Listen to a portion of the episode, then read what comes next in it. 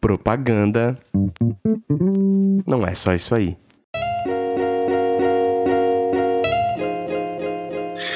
E aí, podcast, eu sou o Lucas Schuch, investigando por que a propaganda não é só isso aí. E hoje o papo vai ser um pouco diferente por aqui. Se você escuta esse podcast, você sabe que é um formato meio híbrido entre uma introdução roteirizada sobre o tema para minimamente deixar todo mundo partindo assim de um pé eh, de igualdade né?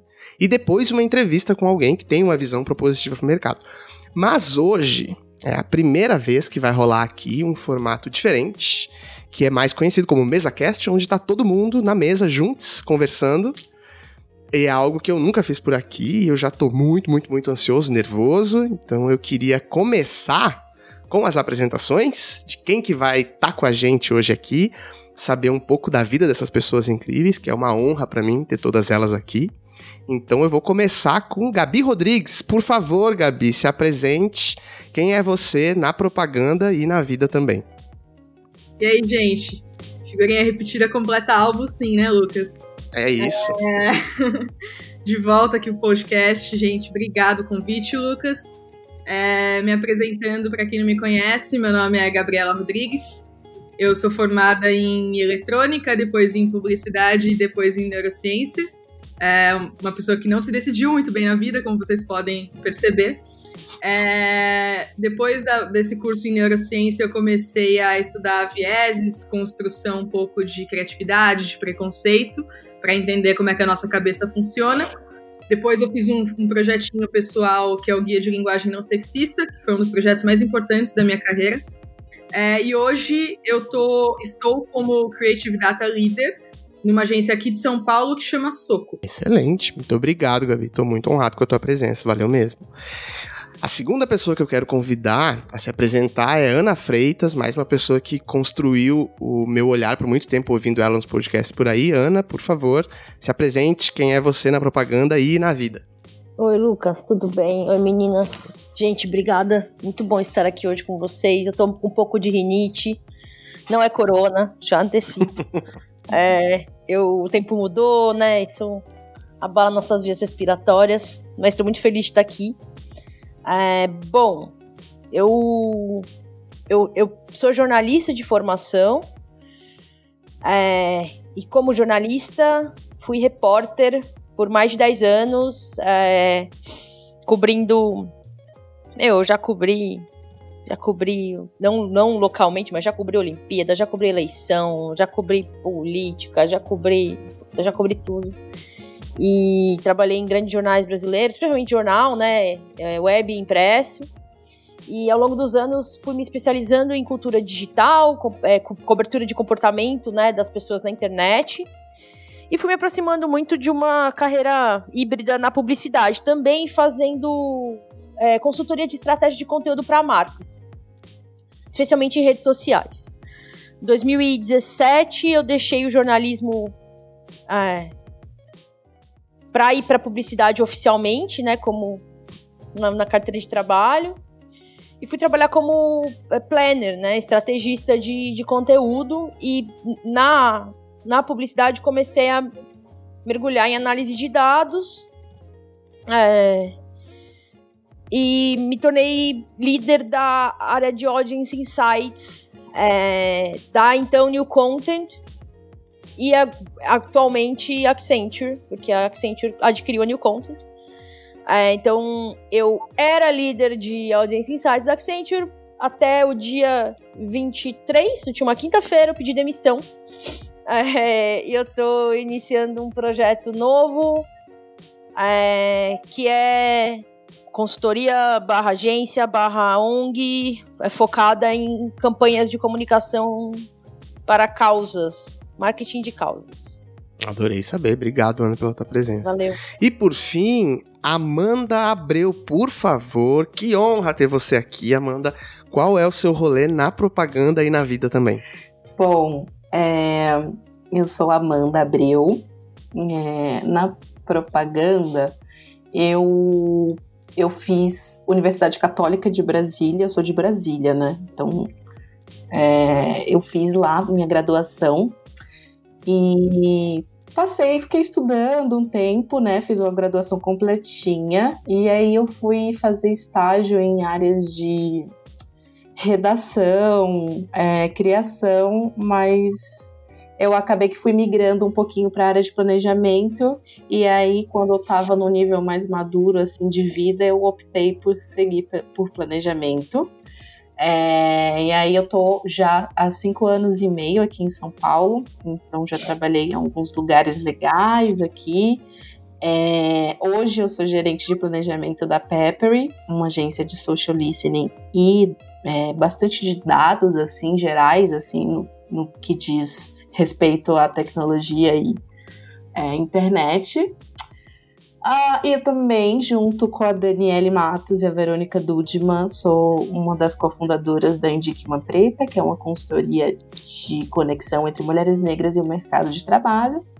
Bom, e na fila do pão, assim, no momento, eu só quero ser uma pessoa tranquila nesse ano, né? Sem tá muito doida. é isso, no geral é isso, assim. Na fila do pão, eu sou a pessoa que quer voltar a poder frequentar filas. É, é isso. É, é um bom Poder um bom voltar ponto. comprar pão pessoalmente. Uh, gente, eu queria dizer que é uma honra para mim ter conseguido formar essa mesa incrível. Eu já falei para vocês antes que acompanhar o trabalho de vocês individualmente me trouxe até aqui de alguma forma, então é de verdade uma honra. Muito obrigado pelo tempo e disponibilidade de vocês. Bom, para começar, esse papo de hoje, a pauta de hoje, ela começou a ser pensada numa conversa com a Gabi. Eu abri uma caixinha de. Vou contar o rolê. Eu abri uma caixinha de perguntas no Stories. Né, falei, me lembro nem o que, que eu perguntei. E a Gabi respondeu com uma parada tipo assim: Ó, vou te citar aqui, Gabi, mas eu não me lembro exatamente o que foi. Mas foi algo assim. Tô aqui pensando como a publicidade é autocentrada até para debater os seus problemas. E aí, nessa hora, obviamente, meu cérebro derreteu. Eu falei, que, rapaz? Como assim? Daí fui lá, chamei ela. Isso já era adiantado da hora, assim, já era umas 11 da noite. Isso, esse, aí esse papo foi até muito longe, não é? E o meu cérebro já tinha escorrido pela orelha, não entendia mais nada.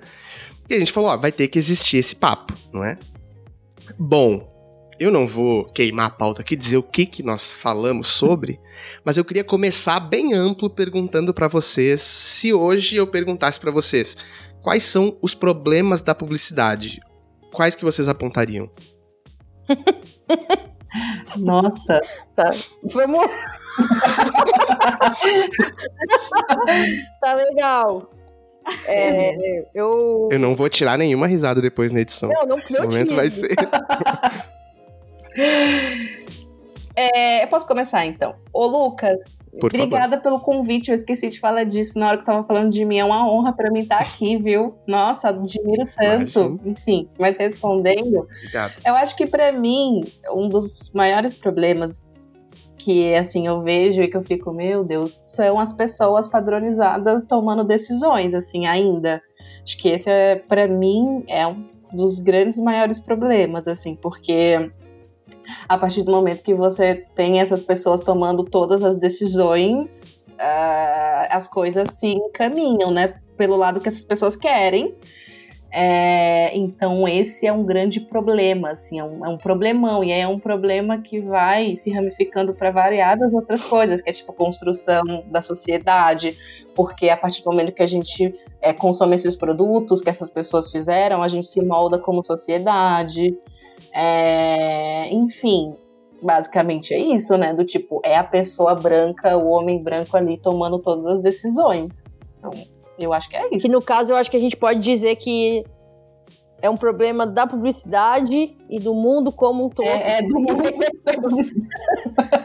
É, não, mas eu acho muito interessante isso que você falou, porque pra mim, eu ia falar. eu- meu, meu, a minha contribuição, minha contribuição ia ser muito relacionada com é, certas. Puta, certos dogmas do que, é, do que é a publicidade, de como ela se comporta e de como eles impactam diretamente a vida das pessoas, não, não os receptores da comunicação, mas as pessoas que trabalham nesse mercado. Coisas que a gente já sabe que eu acho que são muito, muito ruins. Que é a cultura do você precisa trabalhar até tarde, você precisa vestir a camisa da empresa, você precisa amar muito o lugar que você trabalha, você não pode reclamar de nada, e você tem que ficar até mais tarde, porque tem mil pessoas que querem seu lugar.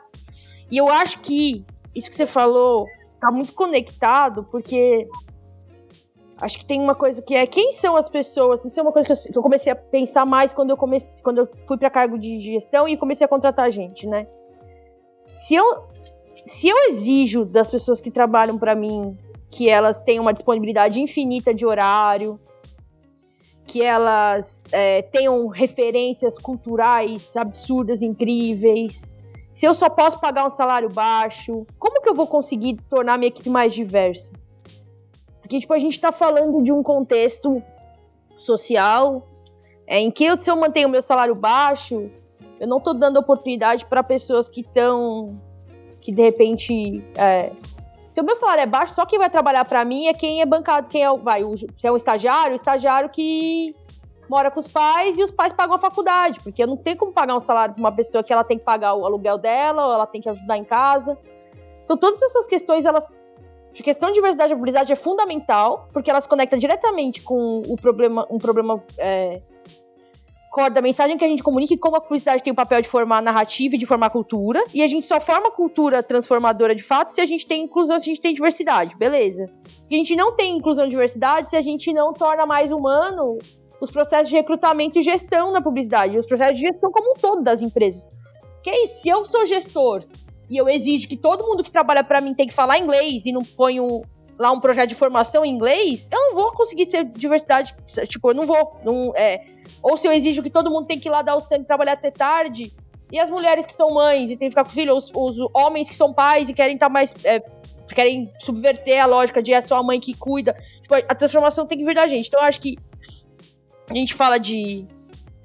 de problema, assim. É, problema tem um problema muito grande na falta de diversidade e eu diria que ele o fato da, da, da publicidade como mercado ser tão ter essa informalização, esse sucateamento, não colabora para a gente conseguir mais diversidade na publicidade, entendeu? É, é um fator se a gente conseguir atacar isso, acho que a gente consegue criar mais, mais contexto e mais situações e que dá para ser mais diverso. Não sei, posso estar, mas eu, eu consigo ver isso. Eu acho legal ouvir vocês, assim, até porque o, o, papo com o Lucas foi um papo muito doido, né? No começo eu falei, nossa, acho que a gente vai brigar.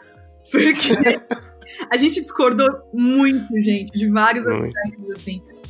E, e, é legal, por isso que é legal a gente estar tá aqui hoje, assim, porque a gente falou, nossa, essa discussão, se entre a gente tá pegando fogo, assim, imagina o mercado discutindo isso, sabe?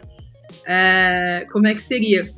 E um pouco do ponto de vista que, que eu queria trazer aqui, assim, é que eu passei logo, eu tive, acho que eu tô no terceiro momento que eu percebo assim na carreira, assim. O primeiro momento foi um momento de negação identitária. Quando eu entrei na, na, nas primeiras agências grandes com nome, eu, sem perceber, eu apagava muito quem eu era. Eu não me entendia como uma pessoa negra, eu, eu escondia que eu era lésbica, que eu sou lésbica, eu escondia. Então eu falava, ah, eu estou saindo com alguém. Eu não falava abertamente. Eu escondia o meu bairro, é, eu mudava no, no currículo onde eu morava. Então eu, eu, eu, passei por um apagamento identitário muito grande na, na indústria de comunicação para poder sentir que eu cabia nela, né? Aí eu tive um segundo momento, foi um momento de falar, tá, isso tá errado. E foi um momento que eu fui comunicada por várias pessoas, isso veio de fora, é, por várias pessoas que eu tava meio que me perdendo. Então foi, na verdade, uma responsabilidade de ter uma agência aqui em São Paulo que chama Wyden Kennedy, que tem um, pro, um projeto que chama os Kennedys, e foram, é, foi a, acho que a segunda geração dos Kennedys, é, três pessoas em específico, que vieram para mim, me chamaram, me pegaram pela mão e falaram, amiga, vamos conversar? Falaram assim, você se considera negra? E começaram a fazer umas perguntas que eu falei, foi um boom, assim, identitário para mim.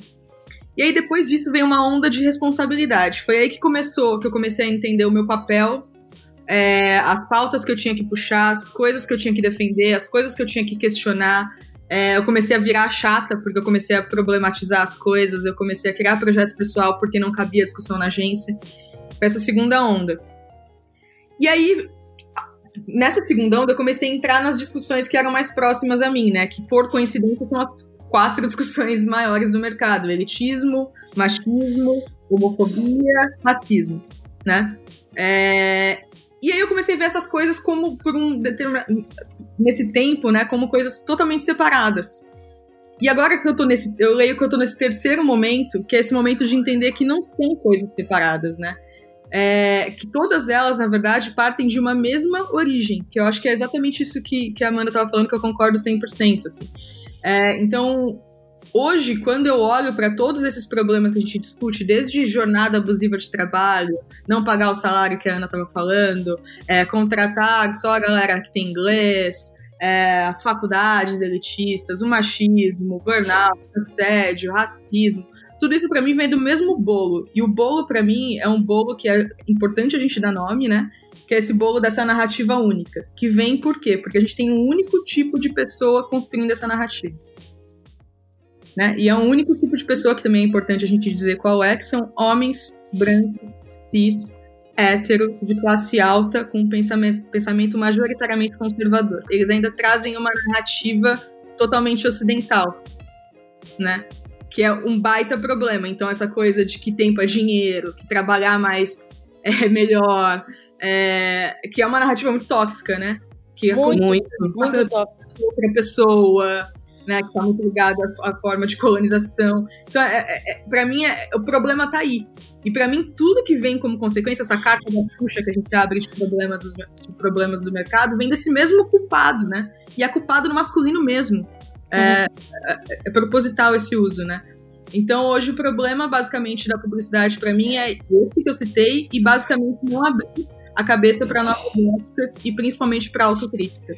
É, e eu acho também, é, sim, tem esse grande, esse homem, esse vilão aí que, enfim, é responsável por os problemas do mundo e da publicidade, mas também tem outra outra figura que também é um não é um, não é um tão protagonista quanto esse, esse, perfil, mas é tá chegando quase que é a pessoa que trata todos os outros grupos como objeto e trata como nossa que maravilhoso isso é incrível e não abre não abre portas no sentido de tipo a pessoa ela só usa é, por exemplo sei lá ela só traz nomes negros para tipo serem sei lá um, ser, ser uma mulher protagonista num filme ou então para cumprir cota, né? Tipo, para cumprir ali o espaço. Mas essa pessoa, ela jamais vai promover uma pessoa negra ou uma pessoa do grupo LGBTQI+, porque ela não quer. Ela quer fazer parte da discussão porque ela tá vendo que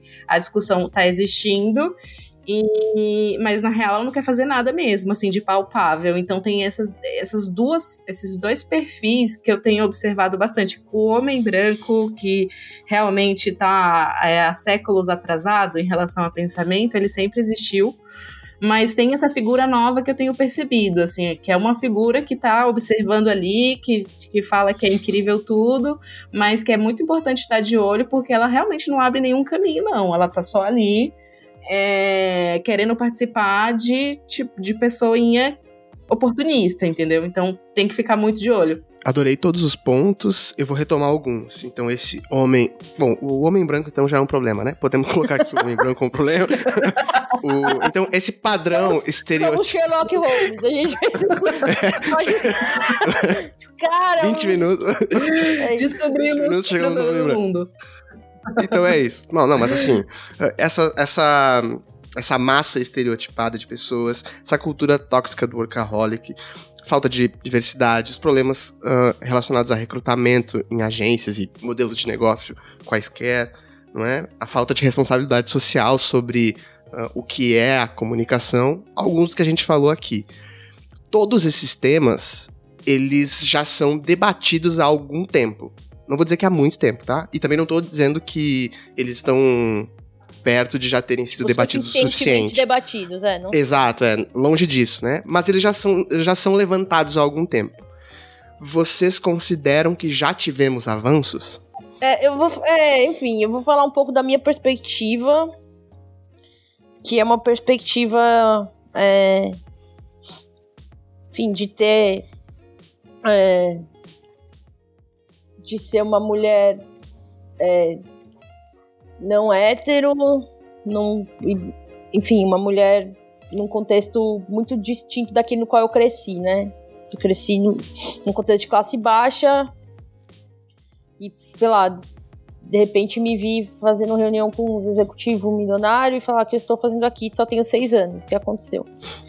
É, e aí é um contexto que tem, tem algum recorte de entender que eu acho que houve sim algum tipo de mudança, mas na minha percepção, essas mudanças é, elas estão acontecendo majoritariamente, na minha experiência, que percebeu-se que existiria um impacto financeiro se as mudanças não acontecessem. Então, quando você tem é, lá, contextos reais em que grandes investidores gringos de grandes companhias impõem metas de inclusão de mulheres em posições de gerência, de compliance para é, diversidade e é, tolerância zero para qualquer tipo de assédio, qualquer tipo de preconceito, esse, esse, esse investidor coloca isso como condição para a empresa continuar de pé, o chefe, dono lá, o CEO brasileiro, ele pode não concordar, ele pode não entender, ele pode continuar no círculo do churrasco falando as bostas que ele fala, mas ele entende que ele vai perder dinheiro se ele não mudar o comportamento dele, pelo menos dentro da companhia. Isso é, é esse, essa é a percepção que eu tive é, trabalhando numa uma, puta, uma puta corporação é, que levava muito isso muito a sério, assim, o canal de os canais de comunicação de assédio, de homofobia, de racismo, de é, é, enfim, outros tipos de preconceitos. Os canais eram canais que eram comunicados assim ostensivamente é, as comunicações para esse tipo de questão eram muito, muito ostensivas. Então, assim, eles levavam isso a sério, mas para mim tinha uma clareza muito grande que era porque eles entenderam que para fazer negócio com grandes empresas como o Google, como o Facebook, eu sentei na mesa para fazer reunião com o Google, eu, é, meus chefes, homens brancos héteros de classe alta, e uma hora de reunião, 45 ou 50 minutos, não foi eles perguntando sobre o projeto que a gente estava apresentando, foi eles perguntando sobre quão diverso era o time. E que tipo de medida a gente tomava para garantir essa diversidade. E o meu chefe, ex-chefe, que é um cara que eu, porque eu, porque eu tenho um carinho, porque, enfim, me, me colocou em. Se me deu oportunidades incríveis de fazer muita coisa, mas que, obviamente, tem as limitações todas dele pela, pelo lugar de onde ele vem, né, e tudo mais, porque ele é. Meu chefe botou na tela para provar pro Google que a empresa era diversa, uma foto dele e de outros homens brancos, uma equipe toda muito de homens brancos héteros ricos. Botou essa foto na tela para ganhando um prêmio de bom fornecedor para uma empresa que é uma empresa muito inclusiva. Ele não entendeu que quando o Google falou, você é diverso? Aí ele botou na, na tela a foto da equipe toda branca e falou assim, ó, oh, a gente aqui ganhou esse prêmio, que prova que a gente é diverso, porque a gente, tá, a gente é o fornecedor premiado da empresa que é inclusiva. Que, e aí, saindo da reunião, eu, mas virei para ele e falei, cara, com todo respeito, cagou. eu, sei que você não tá entendendo ainda, mas é justamente esse o problema.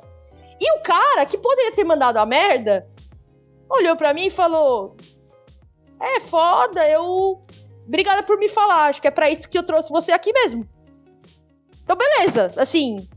É, eu, eu não esperava onde eu, assim, no, no, meu contexto, eu acho que eu esperava menos e eu acho que eu tive boas recepções e boas, boas oportunidades de trazer visões que eram diferentes da deles e muitas vezes fui escutado. Mas, de novo, em grande escala, a minha percepção é: existem, hoje existem sanções econômicas.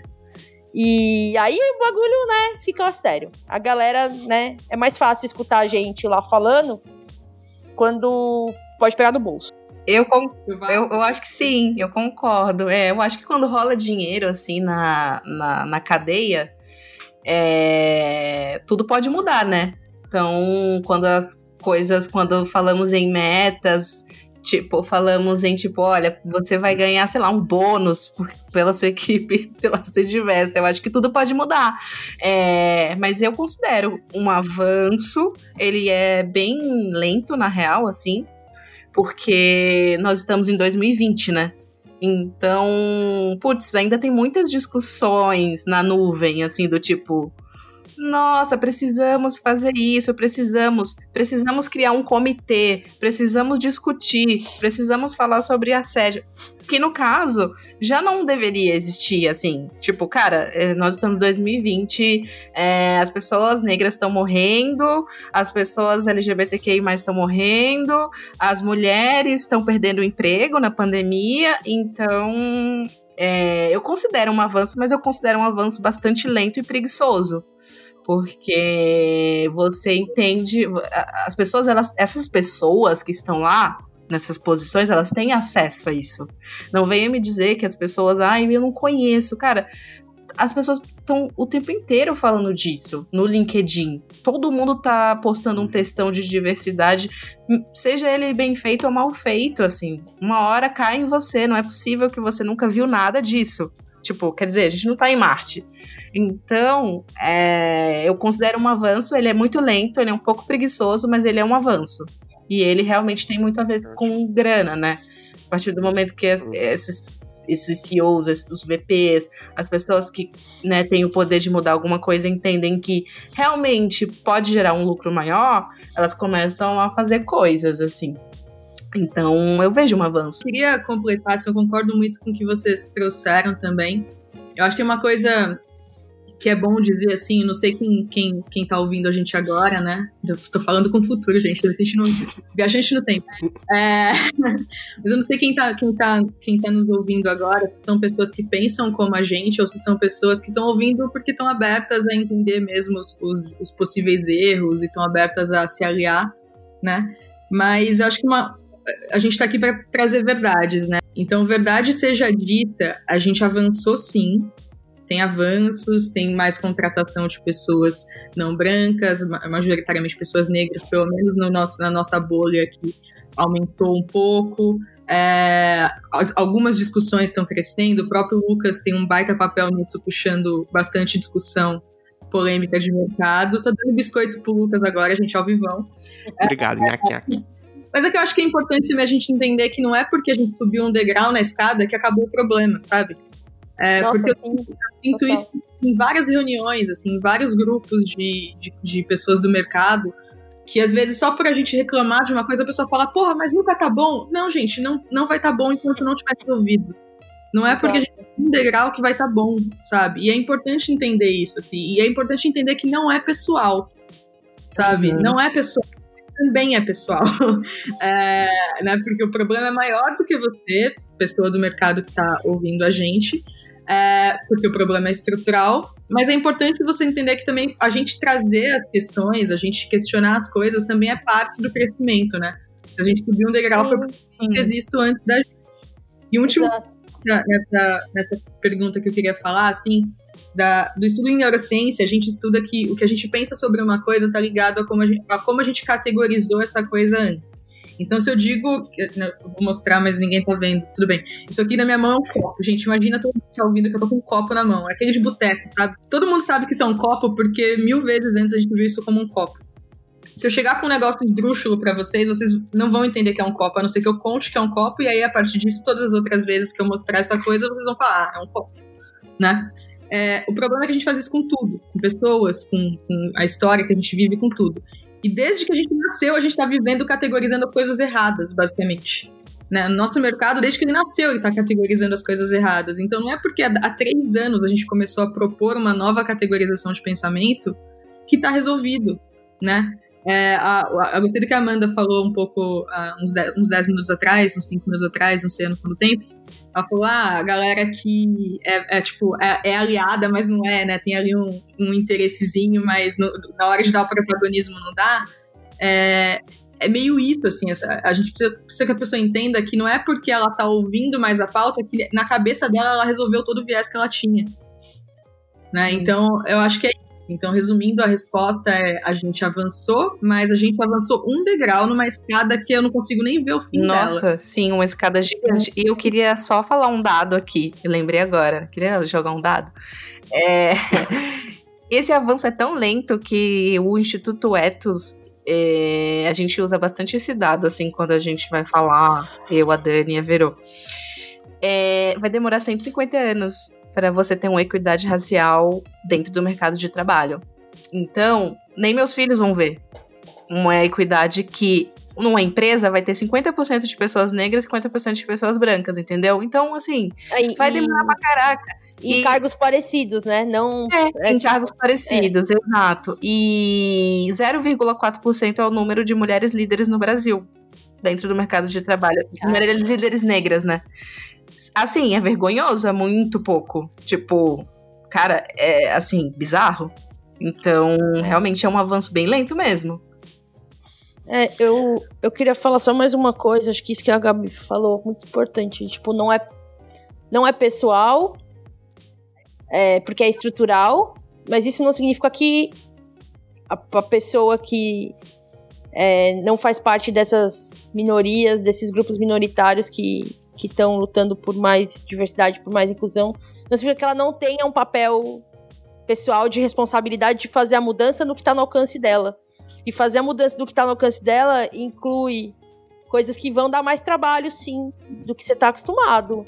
Desde desconstruções pessoais até é, recrutar pessoas diferentes para trabalhar nos seus projetos, pessoas pretas, pessoas LGBT, é, pessoas de classe mais baixa, ou como eu falei, em vez de exigir que as pessoas tenham é, inglês fluente, você estruturar, brigar para estruturar na sua empresa um projeto de educação de inglês para pessoas que não têm inglês fluente, porque aí você não, não faz um recorte por aí.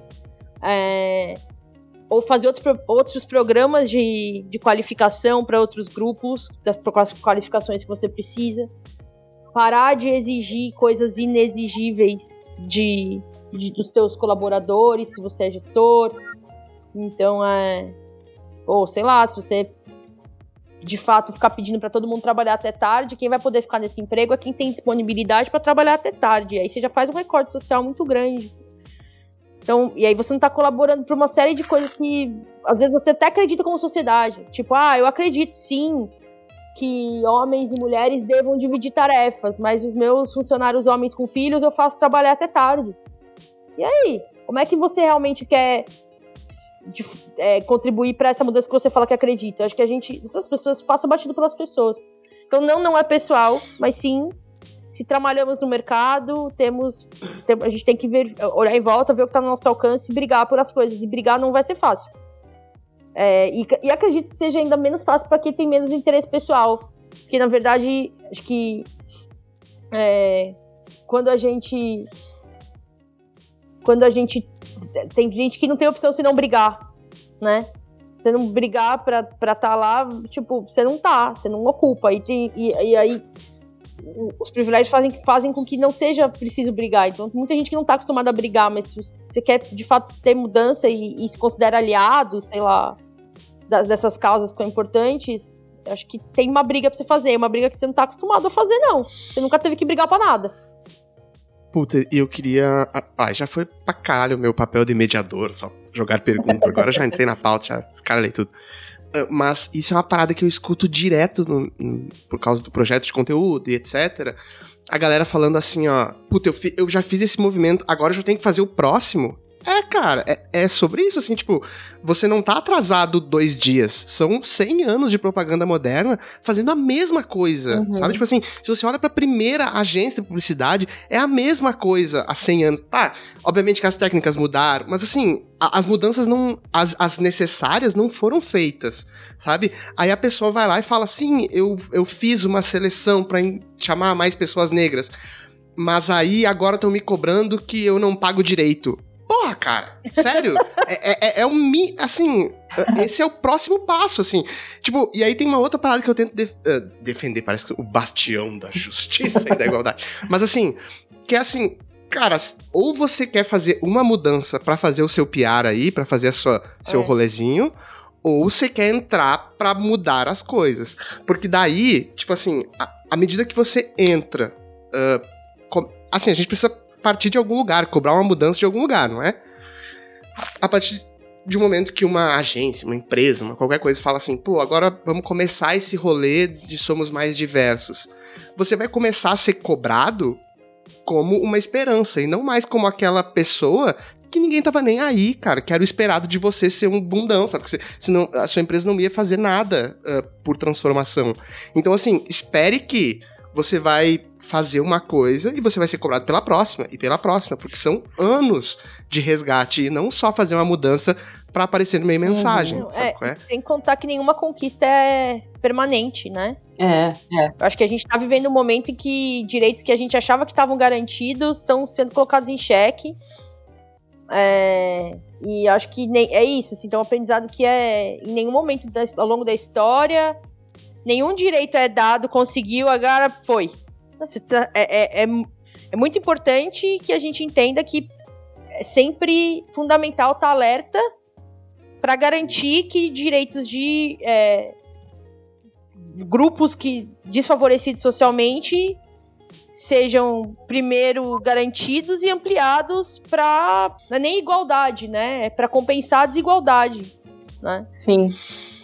Tem um ponto importante que foi onde começou a conversa, né? A polêmica entre, entre a gente lá no, no inbox do Instagram.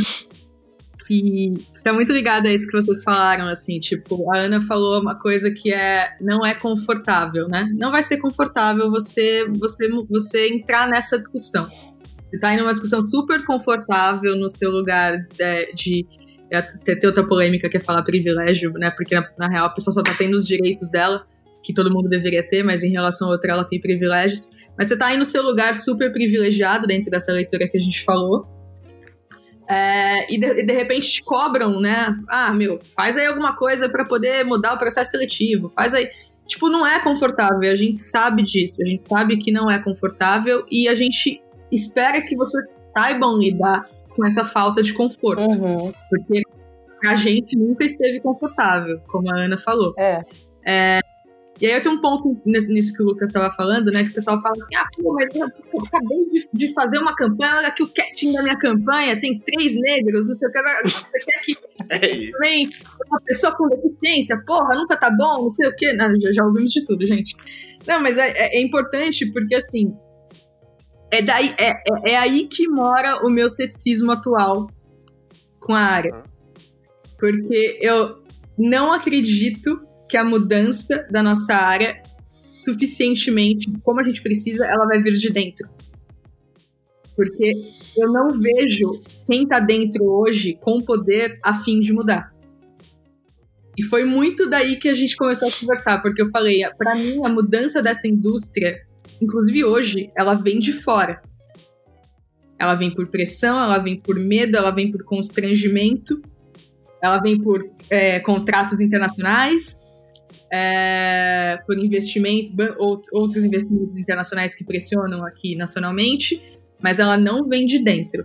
É, pelo menos esse é o meu ponto de vista. Assim, é, tem, tem pessoas aliadas dentro, né, como eu, a Amanda, você, que, que, que dentro dessas empresas a gente vai no RH, pede para mudar, a gente briga com os clientes e tal. Existem essas pessoas que são muito importantes, não estou tirando a importância dessas pessoas, mas o meu questionamento é que, para mim, a mudança mesmo só vem pelo medo, só vem pelo, pelo constrangimento, só vem pelos dados, pelos estudos que alguém fora da agência faz e chega com esse dado que a Amanda citou agora há pouco, por exemplo, que é chocante.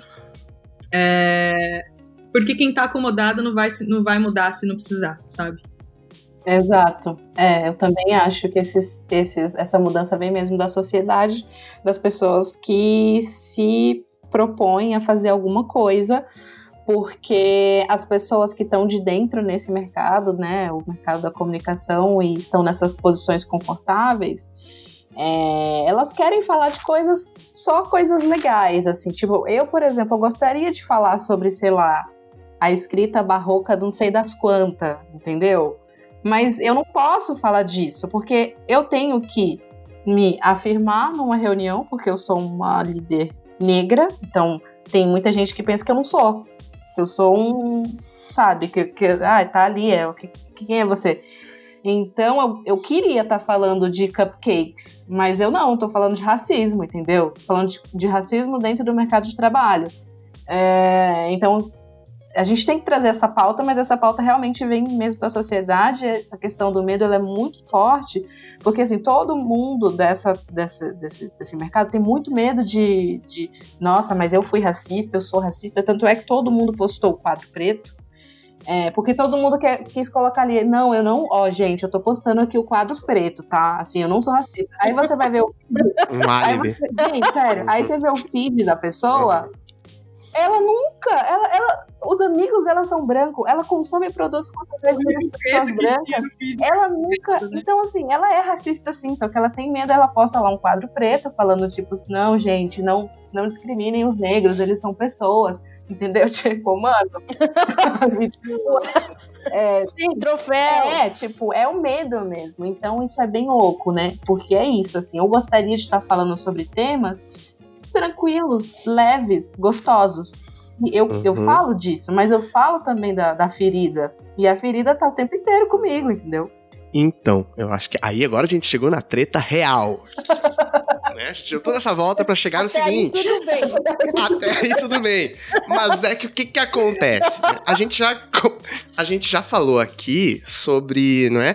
Como então a publicidade, ela é parte, talvez esse episódio seja para dizer assim, vivemos no capitalismo, né? Ponto, acabou a pauta. Vamos lá. Mas assim, uh, os, os avanços da publicidade, a gente falou que eles vêm, são, e eu dialogo total com esse pensamento, né? Eu já falei até sobre isso aqui. Uh, ele me, uh, me parece não, a publicidade ela é mov... ainda que a gente queira acreditar que ela é vanguarda, propositora de coisas, ela responde a movimentos sociais, né? Que são muito anteriores a ela, não é? Só que ainda assim, qual que é a minha treta? Algo que eu dialogo muito é que, mudando-se discursos. Agora eu vou. Puta, vai ser bem paulada acadêmica escrota, assim, vocês me desculpem por isso, mas é que são os termos que eu tenho pra. Uh, mudando-se internamente os campos, a gente consegue mudar essa massa de campos, percebe? Uhum. Mudando-se internamente o discurso da publicidade, talvez a gente comece a mudar uh, uma pequena coisa na economia, na política, na maneira como se representam as pessoas, talvez isso influencie em outros campos, percebe? Percebe?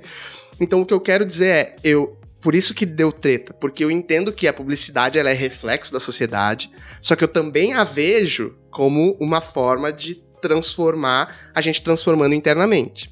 Por, qual é a pergunta? Fiz toda essa volta aqui para fazer a pergunta real. Uh, os avanços, então, que a gente tem visto na publicidade, eles são genuínos. A gente comentou alguns deles, né? Uh, que a gente vê avanços ainda que lentos, etc. Mas eles são genuínos e legítimos, mesmo a gente entendendo que, ele, uh, que eles foram movidos pelo capitalismo, né? De se adequar ao novo modelo de sociedade, ou eles são puramente uma construção para se adaptar. E aí a gente os desconsidera. Eu, eu, é, eu acho que Aí a gente vai, é o que você falou, a gente vai para um campo até antropológico, né? Como área, a publicidade nada mais é do que a comunicação em larga escala com o propósito de fazer mudanças culturais. Então, se existe um campo em que comunicação é, sobre diversidade, sobre inclusão de grupos minoritários e grupos que são socialmente desfavorecidos há centenas de anos. Se existe um campo capaz de fazer mudanças culturais, né, com, a mudança dessas mensagens, esse campo é a publicidade. E aí a gente vai entrar numa discussão do que, que é genuíno e o que, que não é. Eu acho que a gente precisa. Eu não sei, mas eu sou da da pragmática visão que quando eu, eu, trabalhava em grande empresa e tinha essa visão muito clara, tá, eles estão mudando por grana. Eu pensava assim, que seja. Que, se, que a mudança venha de fora para que aconteça, talvez, daqui uma geração, uma mudança dentro. Porque se não vai acontecer de dentro, que a pressão venha de fora e isso dê origem a uma cadeia de movimentos que vai, eventualmente, gerar uma mudança dentro. É... Gostaria que fosse uma mudança mais rápida? Gostaria ah, e, e acho que a gente tá, como sociedade, até pessoalmente, discutindo outros jeitos de mudar mais rápido.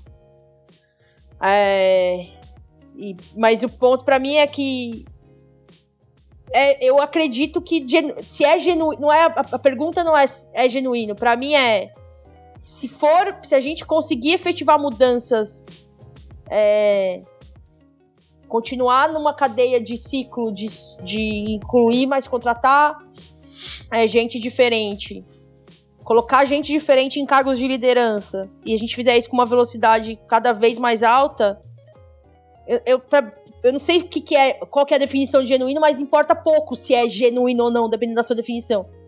Importa que tá acontecendo uma mudança que vai ter impacto em mensagens que vão ser transmitidas para a sociedade como um todo e que vão retro, retroalimentar essas mudanças internas. É assim que eu vejo. É, mas eu acho que também. Eu, eu, super consigo ver maneiras de.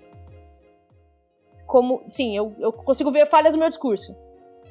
Já consigo. Sim, sim, sim, já, cons já poderia mesmo fazer é, quando, Foi isso que eu tava quando Quando rolou esse papo com a Gabi, ela me falou um negócio, eu disse com muita verdade, depois eu falei, não, mas peraí, acho que não era isso que eu queria dizer. Cara, foi assim, uma da manhã, eu tava assim, não, mas eu acho que eu falei uma coisa que eu não concordo. É muito. Não, mas eu, eu, acho, eu acho que o mais da hora da gente estar tá fazendo esse papo coletivamente é isso. Assim, eu não acho que tenha uma resposta pronta, sabe? Eu acho que eu acho que eu sinceramente nunca fui numa discussão dessa. sabe assim, eu nunca vi eu nunca vi. O Lucas é o primeiro acadêmico de comunicação que eu sou próxima, assim. E ele, toda vez que eu falo que ele é acadêmico, ele fica, ah, é acadêmico. É acadêmico bem. É... Mas assim, porque eu acho que eu acho, eu vejo a nossa área tão superficial. E é superficial, gente. É superficial mesmo, desculpa, mas é. é assim, a discussão em agência é muito superficial. É, eu nunca vi a gente discutindo, por exemplo, a Ana trouxe uma definição do que é publicidade, eu trouxe outra aqui também. Mas eu nunca fui numa discussão que me colocou assim, o que, o que é a publicidade hoje? Qual que é o papel da publicidade? Né? Um estudo de futurologia mostrando o papel da publicidade. Eu nunca vi isso. Eu acho que seria muito mais legal a gente ver, a gente se propor a discutir isso, porque, mano, eu não sei se tem uma resposta, não sei. E eu, eu vou trazer o que eu pensei sobre isso, tá? Aqui pra gente conversar. É, que é um pouco do que eu tinha conversado com o Lucas. É, quando eu falei lá, que eu falei, meu, me irrita a publicidade ser tão autocentrada até na hora de olhar os problemas e as soluções, o que, que eu quis dizer com isso? Eu quis dizer que, tipo, eu não acho que os problemas a gente pode achar olhando pra gente.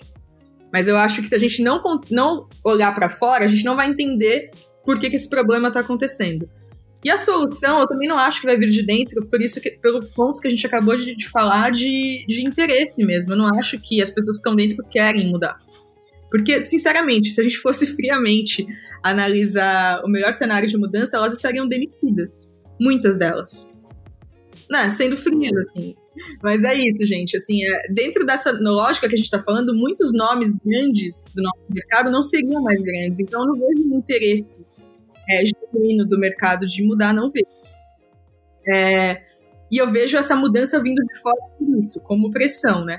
E aí, quando a gente começou a discutir, assim, a gente falou, pô, mas autocentrada, é genuíno, é legítimo, assim, o meu ponto de vista é que é legítimo tudo que está acontecendo, mas não é genuíno, né? E por que, que eu falo isso? Porque na, na minha concepção de qual que é o papel do que a gente faz em publicidade, assim, é, eu vejo muito por conta de um, de um, livro que eu li recentemente, que depois eu passo o nome porque eu não vou lembrar agora, é, mas que ele fala muito, e é uma visão mais marxista, então tem um recorte já, né? Não, não, é a única visão possível. Mas que ele fala que é muito. A publicidade ela é uma, uma manutenção de um sistema capitalista, e não é à toa, a maior prova disso, que a gente chama as pessoas de consumidores e não de humanos, né? É, a gente olha as pessoas já na ótica do consumo. E, e para mim isso é, é uma discussão que a gente deveria ter mais essa, essa ótica e todas as outras óticas possíveis. Porque eu, por exemplo, olhando essa ótica agora, eu falo, tá, entendi. Então, publicidade, ela, o papel dela é fazer a manutenção do capitalismo. Então, quando eu for propor um projeto de diversidade, eu vou levar um monte de dados sobre retorno em vendas. Exato. Fica mais difícil fazer isso. A gente, a gente, aprendeu com os erros, né, na verdade. Exato. A gente aprendeu que isso funciona, mas ninguém contou pra gente, né? Foi a Rafa Martins lá com 2020, que falou, pô, funcionou levar esse argumento ali, fez rolar. Aí o Henrique foi aprendendo também, contando pra gente. A gente foi aprendendo, mas a gente não discute isso, assim.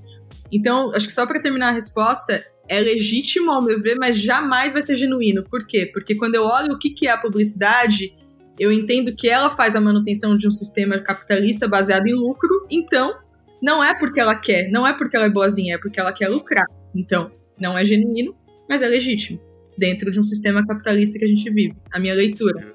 Uhum. É, mas pode estar errada, então. É, a, a, a, acho que a nossa. Gostei. É, eu gostei. É, eu achei legal o lance de, tipo, ah, não é genuíno, mas é legítimo. É, eu, eu acho que... É, eu acho que nem, nenhum dos dois, eu acho que é forçado, na real. Assim, disclaimer. Vou deixar um disclaimer aqui, que essa opinião pode mudar até o final do podcast. Eu acho que é forçado, não é nenhum o outro. Sabe por quê? Me parece que a sociedade, que a, que a publicidade, ela é assim, ela é a, a criança birreta que a mãe tá tentando enfiar comida na boca e a comida na boca é, são os temas. Tipo, come, caraca, você precisa disso, tipo, pra viver o dia. E aí a, a criança fica lá, não vou comer, não vou comer. Aí no final ela come. Aí ela entende que aquilo é bom. Ela entendeu que aquilo ali é, deu energia para ela e tal, só que ela, ela não compreendeu que foi porque ela comeu aquela. Entendeu? Aí fica nisso. Então eu acho que não é genuíno nem legítimo. É, é forçado. É tipo assim. É, caraca, eu fico falando disso o tempo inteiro, até você entender, até você, tipo, falar assim, não, esse influenciador realmente ele tem que estar nessa campanha. Porque, né, você vem falando tanto, isso aconteceu comigo no, no trabalho, eu fiquei, vamos colocar a pessoa é, X. Eu fiz cinco reuniões falando pra pessoa. Até que as pessoas entenderam que é, tá bom, ah, não, agora sim, agora que eu passei por cinco reuniões totalmente exaustivas, e que você me, é, me, me, mostrou que, que 2 mais 2 realmente vai dar certo, é, eu, eu não acho que ela é genuína e legítimo, assim como o capitalismo funciona. Ela é uma grande filha, né? A publicidade é a grande filha ali, queridinha do capitalismo. Então, é, é forçado. É, é, forçado assim, tipo, ou vai ou racha, entendeu? É. Uhum. E eu acho que tem uma coisa que eu sempre. Enfim, é, sempre penso e que é um discurso de adolescente revoltos, mas não é também. é, que é tipo uma parada que eu não esqueci que a minha mãe me falou, mano, quando eu tinha uns 14, 15 anos, a minha mãe, que é uma mulher que foi mãe solo de duas crianças com 17 anos, não tinha nem onde morar. E, tipo, era uma mulher inteligente. É, tipo, está vivo. É uma mulher inteligente pra um caralho. E me falou assim, quando eu tinha uns 16, 17 anos, falando. Ela fez cursinho, tipo. Profissionalizante na época dela, tinha publicidade. Hoje não tem mais, né? Só tem umas coisas técnicas e tal. Mas tinha publicidade. E ela fez, eu acho que eu perguntei para ela por que, que ela não quis seguir carreira. E ela me disse. Ela falou assim: é porque eu acho que a publicidade ela, ela falou de outro jeito, um pouco menos, sei lá, as palavras que eu vou usar, mas falou: eu acho que a publicidade tem um papel muito ruim de criar desejo por coisas que as pessoas não precisam, então contribuir é, para violência de classe, para violência social. Porque uma vez que eu crio nas pessoas o desejo é, e associação de coisas, ter coisas com ser coisas, e as pessoas não têm acesso a essas coisas, elas não podem comprar, mas elas acreditam que para ser alguma coisa elas precisam ter, é, obviamente eu tô criando uma situação que é, é muito mais propensa a gerar, gerar violência. Uhum. Tudo bem que assim, tem outras questões, além da geração de violência, da manutenção da desigualdade, tem outras questões.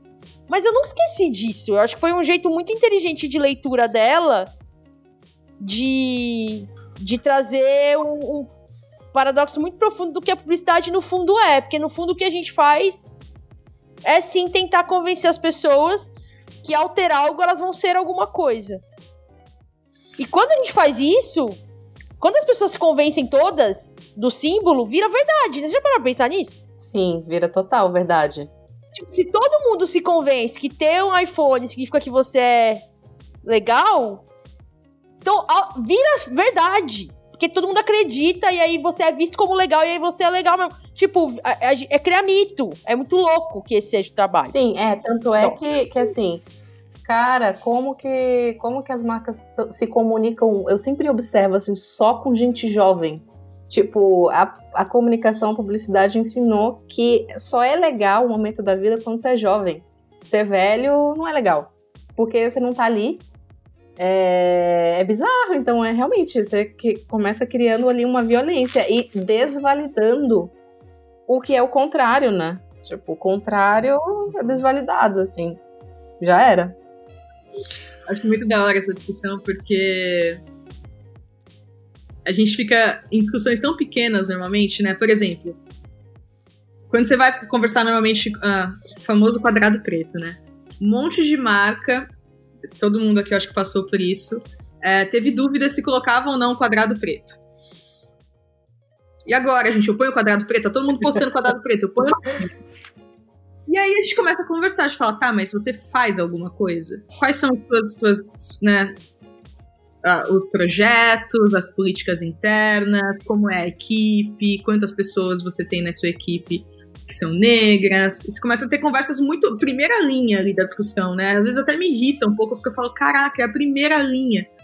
E aí, às vezes, a gente ouve uns argumentos como, por exemplo, não, mas é que a nossa marca a gente não escolhe, entendeu? Porque a, pra gente, todo mundo pode trabalhar aqui. Então a gente não escolhe. A Amanda deve ouvir isso. É, a gente não escolhe, assim. A nossa marca, ela não discrimina, entendeu? Ela. 90% é branca porque foram as pessoas que conseguiram passar no processo. Nós não discriminamos. E aí, às vezes, me dá uma, um estresse, assim, porque eu falo, caraca, eu não consigo chegar na linha 2 da discussão. Porque é tão raso, normalmente. E eu acho que o que a gente tá tendo aqui é uma coisa tão legal, assim, tão rica, sabe? Tipo, isso que a, Ana, que a mãe da Ana trouxe, assim, eu acho uma baita discussão a gente discutir é, se. Porque, assim, a gente sabe que, que todo mundo que eu acho que vai ouvir esse podcast tem algum nível de incômodo com, com a área. Seja pelo racismo, seja pelo sexismo, seja pela dupla jornada, seja pela, pela não, não receber hora extra, seja por qualquer problema, provavelmente a pessoa que tá ouvindo isso, uma pessoa que segue o Lucas, ela tem algum incômodo. Sejamos realistas, né? E eu acho que a gente discutir essas óticas pode levar a gente para um trabalho muito mais rico, que vai ter muito mais valor social, né? E que pode levar a publicidade para um lado totalmente novo, né? Tipo, enfim. É... Só que não é confortável ter essa discussão, né? Eu acho que... Não.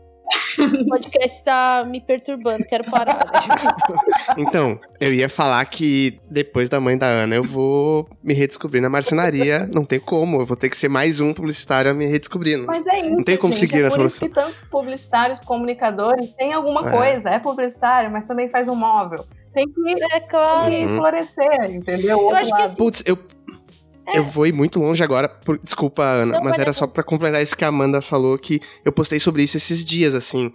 A publicidade é esse, muito esse lugar que as pessoas entram logo com o plano B prontinho para virar um plano A, assim, sabe isso? Que assim, você. Uh, porque você tá tão cedo na sua carreira, você tá tão exaurido, né? Exaurida pelo modelo, que você. Uh, é, qua é quase como um movimento natural. E aí, por isso que a gente. E eu falava sobre isso, assim, por que, que a piada do me redescobrir na marcenaria, abrir uma hamburgueria, é uma piada? Porque é recorrente, cara, porque a gente precisa. A gente escolheu essa profissão porque nos permite sermos quem somos, expressar nossas, as coisas com, com, nas quais somos legais, criatividade, sei lá o quê. E aí você precisa achar alguma coisa minimamente sustentável que você possa. Não que esses lugares vão ser perfeitos, mas que você possa, de uma forma mais leve, né, uh, ser aquilo que você escolheu ser, sem, que a publicidade não te permitiu. Só que né? isso, é isso aí. Só que assim, eu fico pensando também que sim, precisamos, mas caracas, é... nossa, devia ser muito legal fazer um filme. Devia ser muito legal fazer um roteiro. É... Porque, é, querendo ou não, é legal Tipo assim, é legal você escrever uma uhum. coisa, um roteiro, é legal você dirigir um filme, só que o processo realmente é muito difícil, muito maluco. Então, tipo, caraca, será que é, é, é, eu preciso sofrer tanto, né, para tipo fazer no final a coisa é, é, legal, porque, né, tipo, eu tô ali escrevendo, ou então eu tô é, tipo, eu, não, eu odeio falar coisas em inglês, tipo, setando um pensamento, tipo, sabe? Enfim, mas é legal e não devia ser tão desgraçante pra gente ficar pensando, putz, o que, que eu vou fazer quando eu tiver 40 anos? Acho que eu vou abrir um salão. Eu já pensei. Tipo, assim, ah, uhum. ah, sei lá, quando eu tiver 40 anos, eu vou abrir um salão, fazer uma coisa que é legal, que não preciso ficar entrando em tantas coisas e ficar pensando no capitalismo. Porque, né, tipo, muitos gatilhos. Eu As minhas próximas duas perguntas, eu vou. Acho que eu vou adicionar aqui o meu terapeuta na conversa, porque é só ele que tá faltando. Uh, ah, para continuar esse papo, que é o seguinte. A gente deveria mover, mas a gente deveria mover nossa energia para debates sociais anteriores, então, à publicidade, né? Ou esses movimentos, então, que nos trouxeram até aqui, ainda são importantes de se manterem. Vocês percebem? A gente não deveria. Porque, assim, o que, que eu tô eu fazendo no meu corre? Uh, não posso falar pelo Indique, mas vejo muito isso, de tentar mudar internamente. É óbvio que isso se expande para alguns diálogos extra-publicidade, né? Obviamente. Mas assim, tem um movimento de tipo quando a Gabi fez o guia de linguagem não sexista, sabe? A gente, não, a gente deveria mover nossa energia para debates sociais anteriores à publicidade ou ainda manter os nossos corres e fazer, tentar mudar essas transformações internamente? Tem uma, uma coisa que eu só para delimitar o que, que eu acho que é internamente e o que, que eu acho que é externamente. Tá bom. É, eu vejo o Indique, por exemplo, e o meu guia como externamente. Por quê? Porque eu acho que mesmo eles tendo, de alguma forma, talvez surgido por incômodos que a gente teve internamente, eles são maiores do que a nossa agência, maiores do que o mercado. O guia, o guia que eu fiz, por exemplo, ele chama o Guia de Linguagem Não Sexista na Publicidade. Ele foi parar no TI, ele foi parar no hum. monte de área e, tipo, depois eu me arrependi de ter chamado ele na publicidade. Na publicidade. E de ter feito exemplos tão fechados. Porque quando ele reverberou, eu falei. Você começa. Aí você vê aquele choque, né? Que é meio óbvio, mas, enfim, foi um choque na época. Você fala, nossa, é verdade, isso não é só um problema da minha área, uhum. ela para de jogar pra bolha.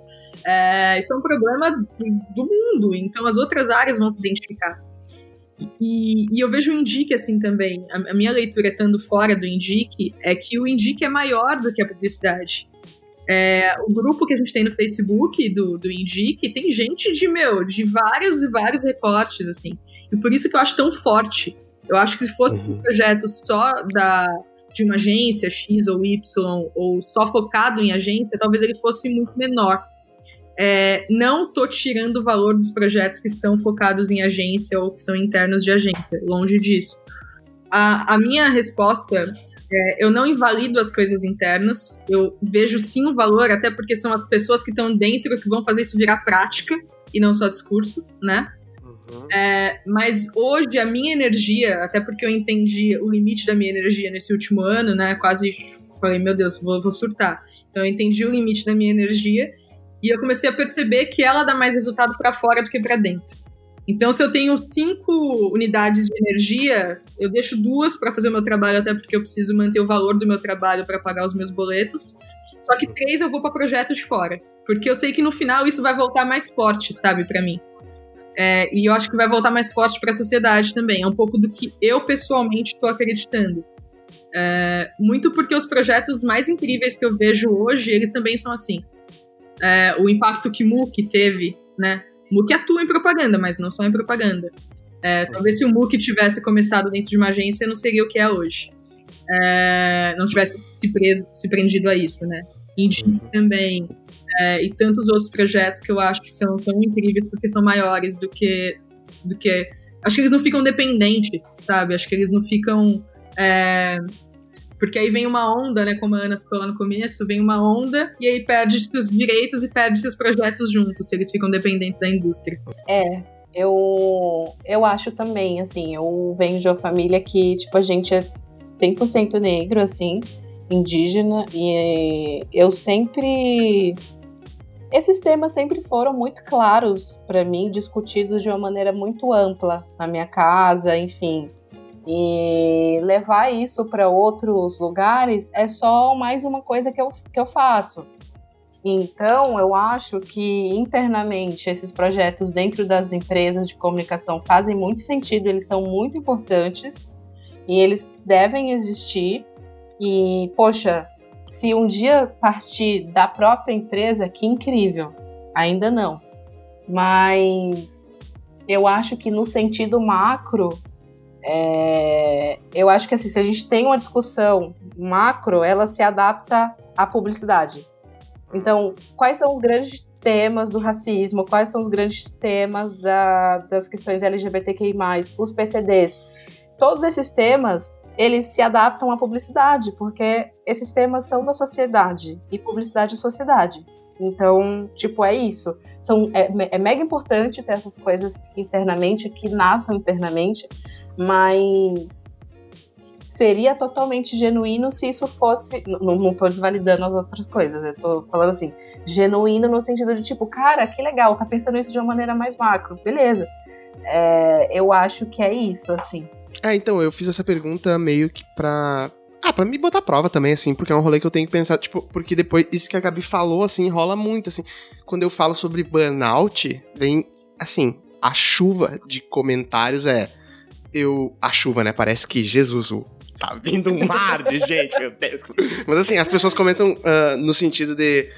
Uh, Pô, que legal, você tá falando de publicidade eu sou advogada e acontece exatamente a mesma coisa. Eu tive dois burnouts, eu não sei o quê. Então, assim, eu entendo que ela não é. Ela. Todos esses debates, eles não são exclusivos da publicidade e, portanto, é muito importante que a gente amplie eles, né? Só que eu ainda vejo. Ó, eu não tô desdizer, uh, uh, discordando de vocês, por favor, não, não me entendam mal. Mas, assim, eu ainda vejo. perdão. A publicidade como Tá, eu precisaria de dados para dizer isso, né? Tem alguns problemas que são atravessados a sociedade inteira: machismo, homofobia, racismo, etc. Mas eu ainda vejo a publicidade como, assim, campeã dos problemas na soma, sabe qual é? Então, assim, eu ainda vejo, tipo assim, indústria de games, TI e publicidade. Construção civil também. É, puta. Então, assim, tem Cara, algumas que eu acho que. Eu não sei. Assim, eu também quero ser. A gente não tem dado. A gente tá falando aqui do Data, data Nós. Beleza.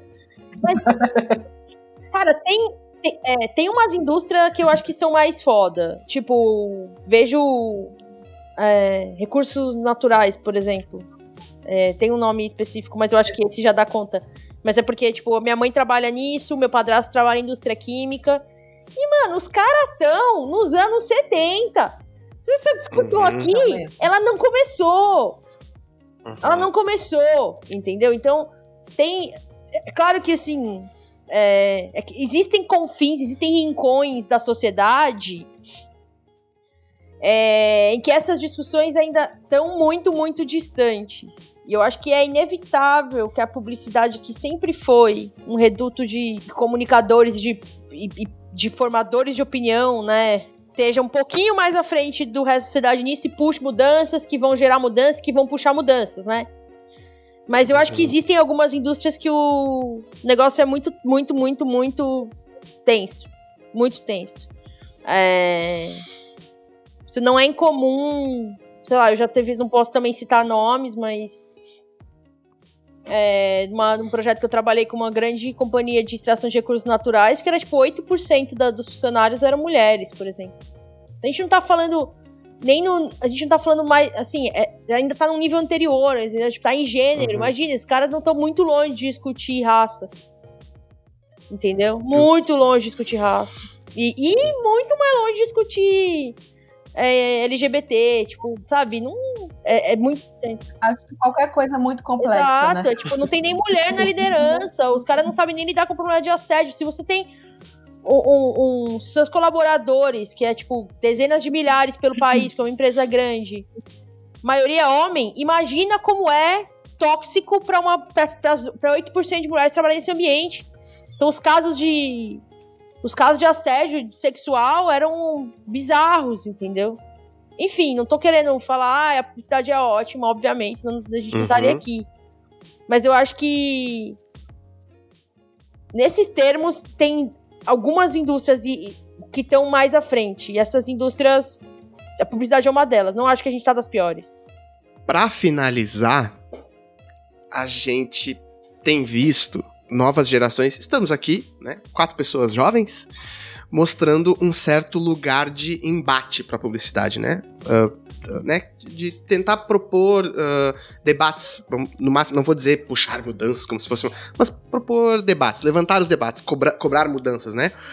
E aí surge um contra-argumento, né, vindo de pessoas mais conservadoras, né, a respeito de novas gerações e etc, né? Uh, e geralmente, eu vou contar um caos depois, mas assim, que é mais. Esse contra-argumento tá ligado a uh, se isso não seria uma hipocrisia, né? Afinal, é daquele dinheiro que você paga o seu salário. Como assim? Você vai ser contra a publicidade, você é um publicitário e, e, de lá você tira, né? Bom, primeiro, vamos começar por aí. O que vocês acham disso? Publicitários e publicitárias podem ser contra a publicidade? Eu acho que sim. Eu acho que tem que ser, na real. É, eu, eu acho que depende, assim, a gente tá falando da publicidade que vai acabar ou da que não vai acabar, né? Se você quer ser do time que daqui vai acabar, você pode concordar com tudo, tá tudo bem, você vai pro buraco junto. É, eu não quero perder meu emprego, eu não quero perder a relevância do que eu faço e eu não quero perder o meu valor. Então eu vou questionar sim. É, eu acredito basicamente que eu tô numa área criativa hoje, né? Isso é muito doido porque eu venho de uma área estratégica. E eu acredito que a criatividade ela só acontece basicamente quando a gente coloca um elemento divergente na história. Então, né, a gente só tem uma ideia nova quando alguém coloca uma pimenta ali que ninguém tinha. Aí você vai para um caminho diferente e surge uma ideia nova, né? É...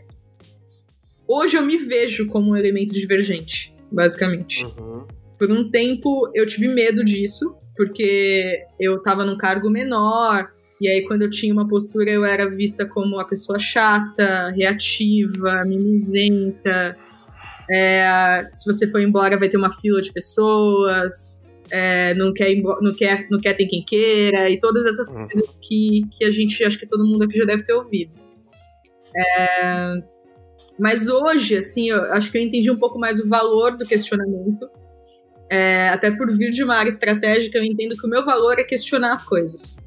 É, porque normalmente eu sou a única pessoa da sala que vai ter aquele questionamento. Então eu tenho até uma responsabilidade com esse questionamento, que é colocar ele em pauta, assim, basicamente. Então eu não vejo isso que a gente está fazendo aqui como uma hipocrisia, como uma reclamação de alguém que está infeliz e, e, deveria pedir demissão, então, fazer um sabático. Uhum. É, eu não vejo, eu vejo exatamente que eu, vejo que isso que a gente está fazendo aqui é o nosso maior valor, na verdade, né? É isso que faz a gente valer tanto, eu acho, assim, porque se fosse para dizer tudo que todo mundo diz há décadas, né, há esses 100 anos que o Lucas falou, a gente não teria por que estar tá aqui, basicamente. Então eu acho que eu queria que a gente, como indústria, a gente aceitasse mais o desconforto, sabe? A gente fizesse mais essas conversas, a gente aceitasse como nós quatro estamos fazendo aqui a chance da gente estar tá falando uma coisa totalmente errada e uhum. dando espaço pra gente falar, meu, talvez daqui a três linhas eu mude de ideia, gente. Eu queria ver mais essa, essa, essa confiança do erro, esse espaço pro erro, essa, essa discussão, esse auto, essa autocrítica, sabe? Porque uhum. eu acho uhum. que é aí que a gente vai crescer, eu acho que é aí que a gente vai achar um caminho novo como indústria, eu acho que é aí que a gente vai ter mais valor, inclusive para as pessoas, não para os consumidores, né? Mas para as pessoas. É, eu também não acho uma hipocrisia, porque na real eu gosto muito de trabalhar com estratégia nessa área criativa. De fato, ela tem 25 mil problemas é, e paga o meu salário hoje, né? Então, eu acho que a gente que está entrando no mercado e que está no mercado já há um tempinho, que tem a cabeça mais fresca, tem que pensar mais, né, de uma maneira crítica sobre as coisas. Porque é isso que faz a gente ser ser humano, assim. Então, tipo, a gente tem que ter um pensamento crítico perante todas as coisas.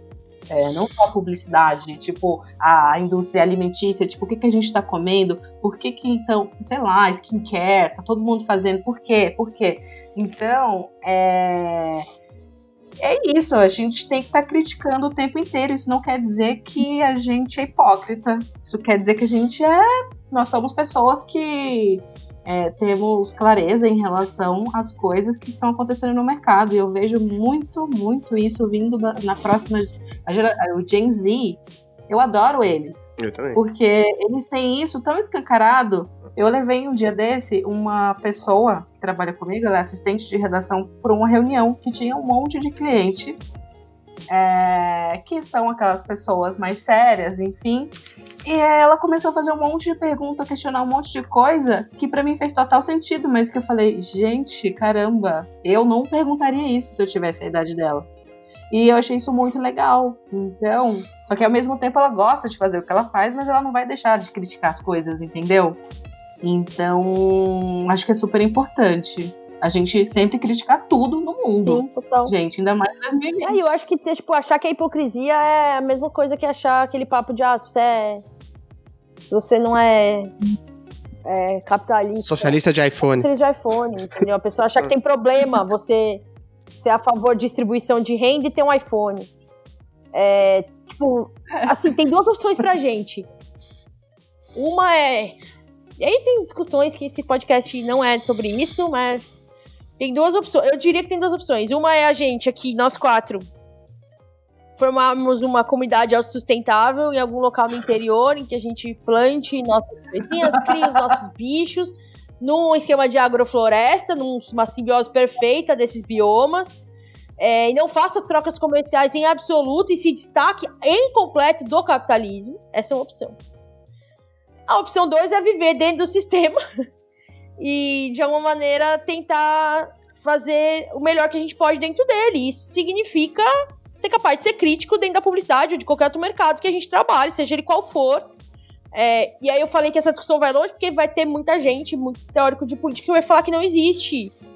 Não existe uhum. a possibilidade de. Tipo, o capitalismo é inerentemente muito ruim, ponto. Não tem menos ruim pro capitalismo. Uhum. pode ser, mas essa é uma discussão que nem cabe aqui, eu não quero entrar agora. E o que importa é que, pra mim, não, é assim, as, as, existe sim a possibilidade de tentar uma vida capitalista de menor impacto ruim. E uhum. uma vida capitalista de menor impacto ruim é ser capaz de ser um profissional que questiona o que é zoado dentro do, do mercado que a gente tá. Mas o que eu acho bizarro é essa autocrítica as pessoas que acham que isso é uma hipocrisia, essa autocrítica, né, autocrítica e a crítica para pro mercado que eu tô, significa que eu gosto tanto dele a ponto de criticar. Senão eu largava ele, eu ia vender qualquer coisa na rua. Sabe? Tem tantas outras é, opções assim, sabe qual é? Então, tipo assim, cara, eu podia trabalhar, tem um monte de vaga no comércio, cara. Eu vou lá, vou fazer isso aí e é show. Vou ganhar. Olha, dependendo do, do, do nível de senioridade que eu tô ou do cargo que eu pegar, eu tenho outros amigos fazendo outros trabalhos, sofrem muito menos da cabeça, sabe qual é? E ganham muito melhor do que eu já ganhei em agência. Saca? Pô, eu vou tentar essa carreira aí. Se eu tô batalhando aqui, não, é, se eu tô aqui criticando, é porque eu quero ver melhorias, né? Eu não tô aqui gastando meu tempo, uma desgraça de quatro horas editando um podcast pra ser, né, pra, pra, pra tretar gratuitamente. É por curtir tanto a ponto de criticar. E tipo assim, se eu tô debatendo aqui senioridade num pod... Uh, senioridade não, perdão, etarismo num podcast, é porque eu me preocupo que as pessoas quando chegar na idade que eu vou chegar, não vou, eu preciso, eu quero saber se eu vou ter empregabilidade, né? Se eu levanto um papo sobre racismo, é porque eu quero ver as pessoas, meus amigos e amigas que são negros e negras, terem um espaço lá. Não é por, uh, por levantar esse papo uh, para achar fragilidades, percebem?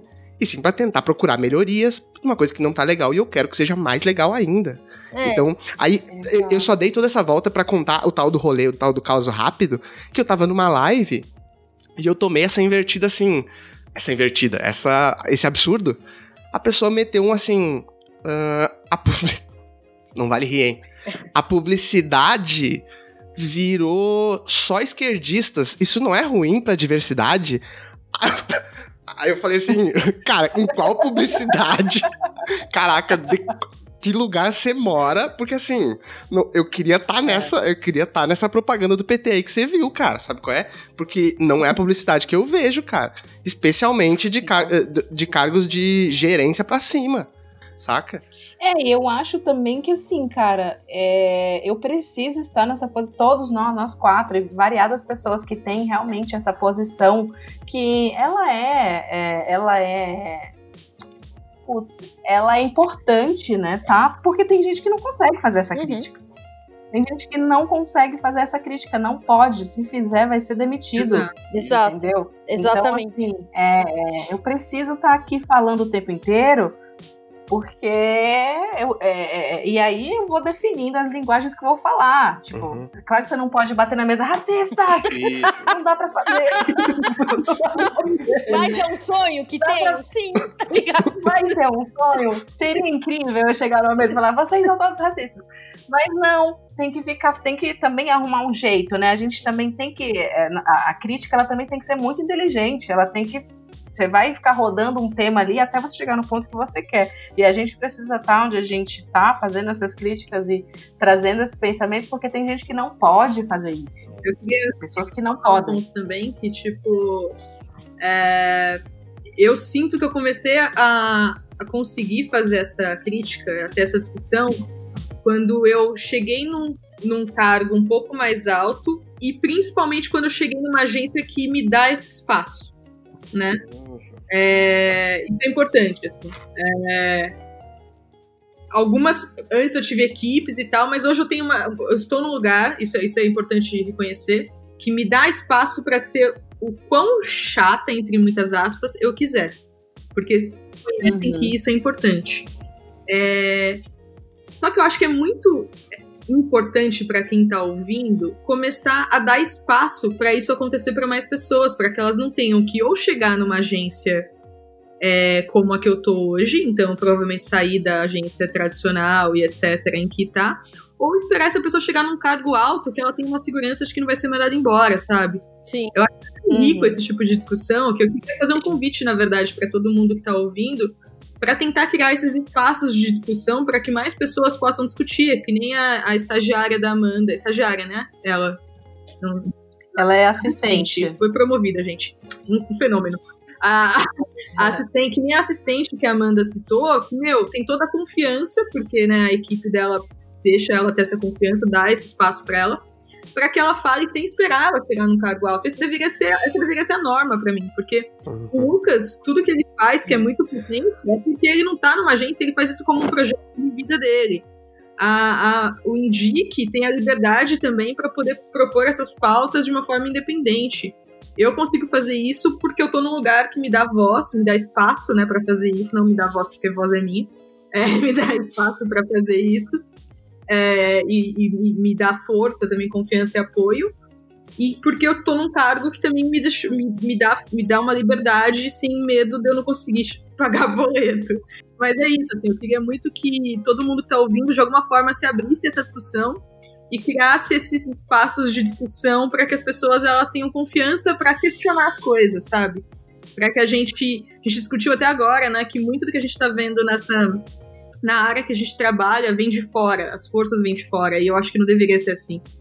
Acho que as forças deveriam vir de todos os lados, assim, sabe? E, se não tá vindo tanto de dentro é porque eu, quem tá dentro não tá permitindo. Eu acho que isso é um recado, na verdade. Adorei, não conseguiria encerrar de melhor forma. Eu queria agradecer vocês, foi incrível agradecer vocês muito pelo tempo, generosidade, disponibilidade de vocês. De novo, é uma honra para mim ter vocês aqui. Muito, muito, muito obrigado. Valeu mesmo. Me indica um arroba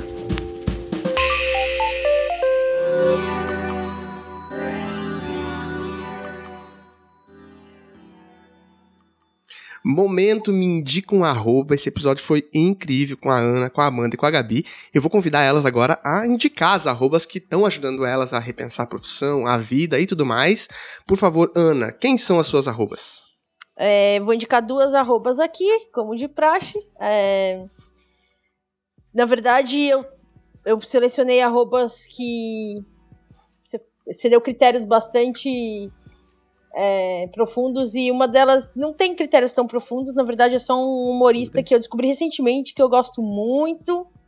É, ele é muito talentoso, ele é muito engraçado, o nome dele é Pedro Ottoni.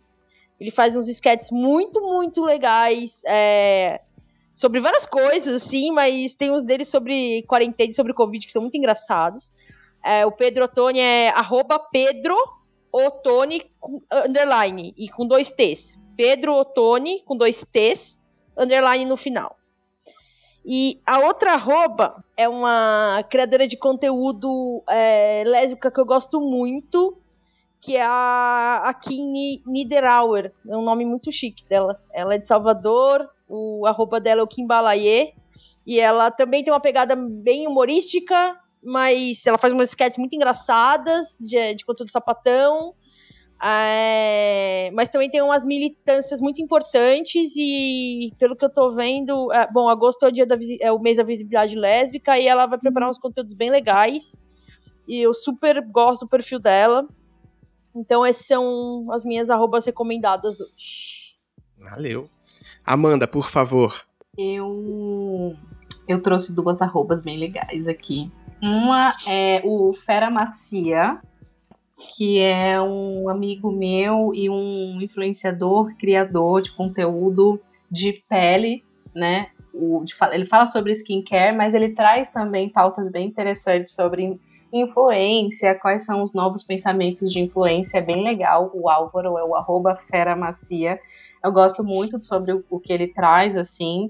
É, fala bastante sobre é, skincare de homens, assim, que, né, é, eu nunca vi, assim. E também pauta muito nessa questão da, dos, novos, dos novos jeitos que são pensados os, os influenciadores, enfim. Eu gosto bastante da discussão. E a outra que eu trouxe foi o arroba Olhar Cotidiano, que é uma influenciadora, eu até pesquisei aqui, desculpa se eu estiver falando errado, mas ela é deficiente visual. Uh, o nome dela é Isadora Nascimento e ela promove conteúdos é, para deficientes visuais na internet e eu achei incrível o trabalho. É, lives, enfim, falando sobre como esse, esses conteúdos podem ser acessíveis. Eu achei muito foda. Adorei, muito obrigado. Gabi, por favor, suas arrobas. Como o meu ponto de vista aqui nesse papo é muito que a gente precisa abrir o olhar e olhar para fora, né? É, até para achar oportunidades não só para os projetos que a gente tem na casa, né, na mão, mas também para a gente abrir nossa cabeça. Eu trouxe dois arrobas nessa direção, assim. É, o primeiro arroba, ele chama Você Sabia Cidadão no Instagram. É, é um arroba, na verdade, é, é muito simples o, o, que o, o, o que se a fazer. Cada post no feed é uma informação. E são informações normalmente que as pessoas não sabem ou não discutem. Não discutem. Então, é, vou ler uma aqui. É, você sabia que o Ministério da Saúde gastou menos de um terço do dinheiro disponível para o combate à pandemia? E é sempre nessa lógica. Você sabia que. E aí vem coisas de todos os tipos, assim. É, então é legal porque minimamente cada, cada post você descobre uma coisa nova de uma forma muito simples e direta. Então essa é a primeira, primeira indicação. A segunda indicação é uma pessoa. Ela chama Asa. Eu não sei exatamente como pronuncia o segundo nome de, dela, acho que é Nieri. É um nome não é em português, então eu não tenho certeza se eu falei certo, mas o primeiro é Asa.